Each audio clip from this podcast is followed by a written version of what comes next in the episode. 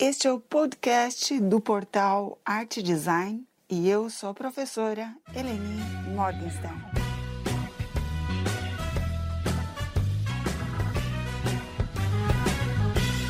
Neste podcast abordaremos a temática moda íntima e convidamos para conversar conosco a designer de moda Maria Luísa Delfino. Maria Luísa é produtora de moda, graduada em design de moda e mestranda no mestrado profissional em design da Universidade da região de Joinville. E hoje, Maria Luísa vai conversar conosco a respeito da história da moda íntima. Oi, é um prazer estar aqui e contribuir com o portal Arte Design. A história da moda íntima inicia na antiguidade, quando já usavam faixas de tecido como suportes para a área da cintura e busto. Há mais de 5 mil anos no Egito Antigo, as mulheres de maior status usavam túnicas íntimas que tinham comprimento até o tornozelo e tinham a função de modelar o corpo, e era drapejada para marcar a cintura. Já os escravos ou pessoas de classes mais baixas andavam nuas ou no máximo com uma tanga. Mil anos depois, no Mediterrâneo Oriental, já havia uma preocupação em estar na moda. Nessa época, surgiu uma peça parecida ao que se chama atualmente de espartilho. Apesar de existirem anteriormente peças parecidas ao que chamamos hoje de lingerie, foi nos anos 1890 que surgiram as primeiras versões do sutiã. Em 1893, Mary Tutek conseguiu a patente para a peça chamada suporte para seios. Era uma espécie de sutiã de sustentação, cavado, com alças cruzadas nas costas e presas com colchetes. A peça deixava os seios à amostra. Marie nunca comercializou nenhuma peça, então os créditos foram para Mary Polly Phelps, que criou uma versão do espartilho que consistia em dois lenços de seda unidos por um cordão e uma fita, nomeado brassiere frente única. Emily Cadol também foi uma mulher responsável pela criação de alguns dos primeiros modelos de sutiã. No ano de 1900, exibiu sua criação em uma exposição de Paris e se consagrou como a inventora do sutiã. Foi criado numa época em que a cintura foi liberta dos espartilhos.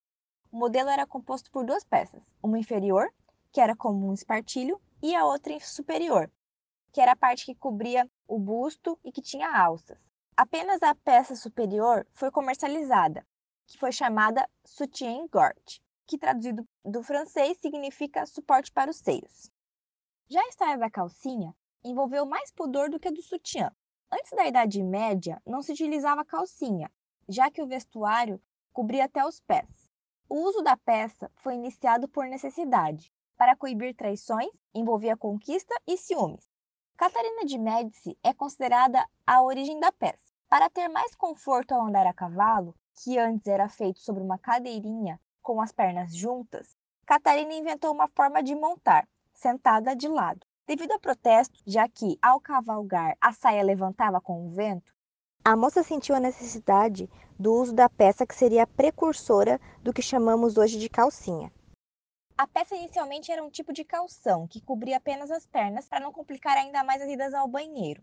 Apesar dos protestos da igreja, que insistia que a mulher deveria ter as nádegas de fora e que o calção era roupa destinada ao homem, a tentativa de proibir o uso foi em vão. O calção era confeccionado de algodão ou seda e utilizado pelas damas da corte.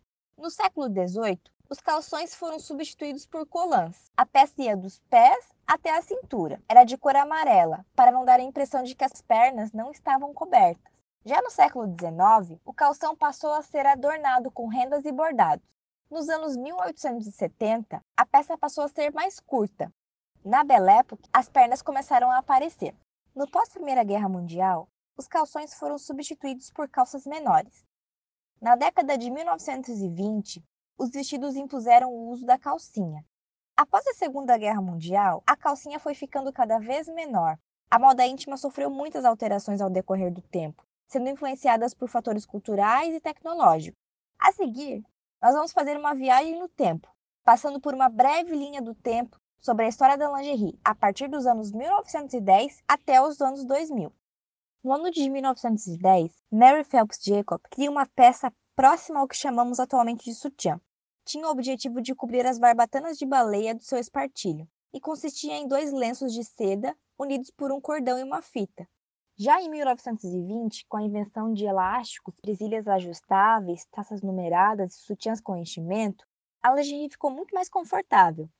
As peças passaram a ser mais acessíveis financeiramente também, e, consequentemente, mais mulheres tiveram acesso. A roupa íntima era formada por uma combinação de saiotes, calcinhas e cintas flexíveis. É nesse período que chegam ao Brasil os primeiros modelos de sutiã. A moda no país ainda era influenciada pela moda francesa. Em 1928, as calcinhas foram reduzidas, inicialmente utilizadas por crianças. Já na década de 1930, a silhueta era realçada por curvas, pelo uso de cintas apertadas. Surgiram também variados modelos de sutiã, e inovações como o bojo e o aro de sustentação, foram inventados o lastex, que é um fio elástico, e o nylon, que é uma fibra derivada do petróleo. Essas fibras permitiram a criação de meias, dispensando as cintas ligas. Também foi possível criar modelagens mais ajustadas ao corpo. Em 1940, com o início da Segunda Guerra Mundial, a produção de tecidos era limitada.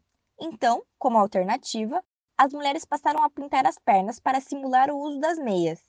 O racionamento levou as mulheres a reformar suas peças de vestuário e utilizar materiais alternativos.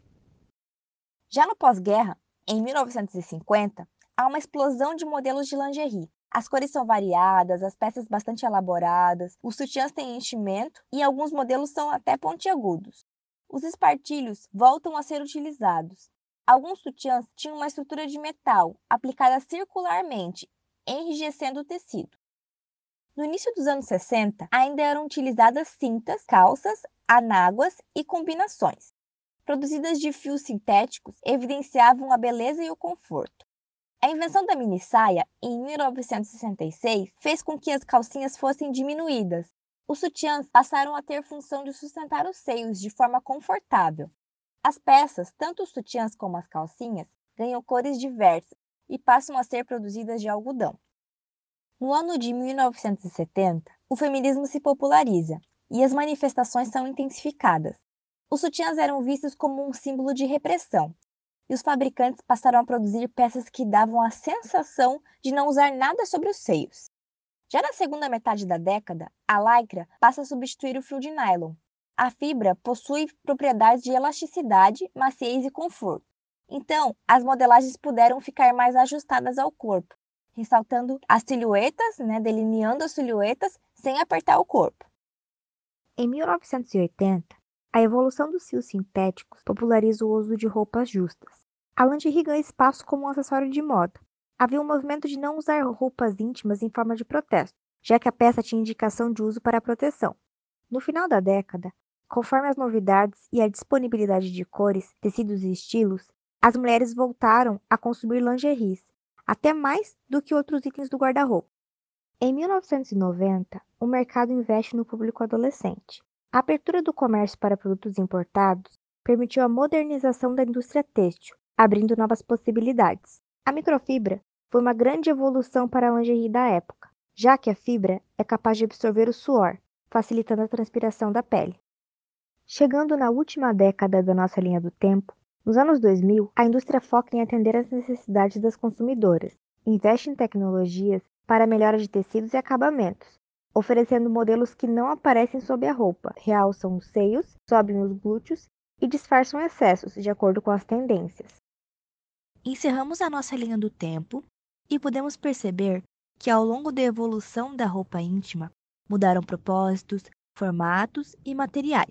O uso de roupas íntimas está inserido na nossa rotina, seja por higiene, clima, praticidade, conforto e convenção social. A mulher moderna é empoderada e busca por qualidade, saúde e conforto.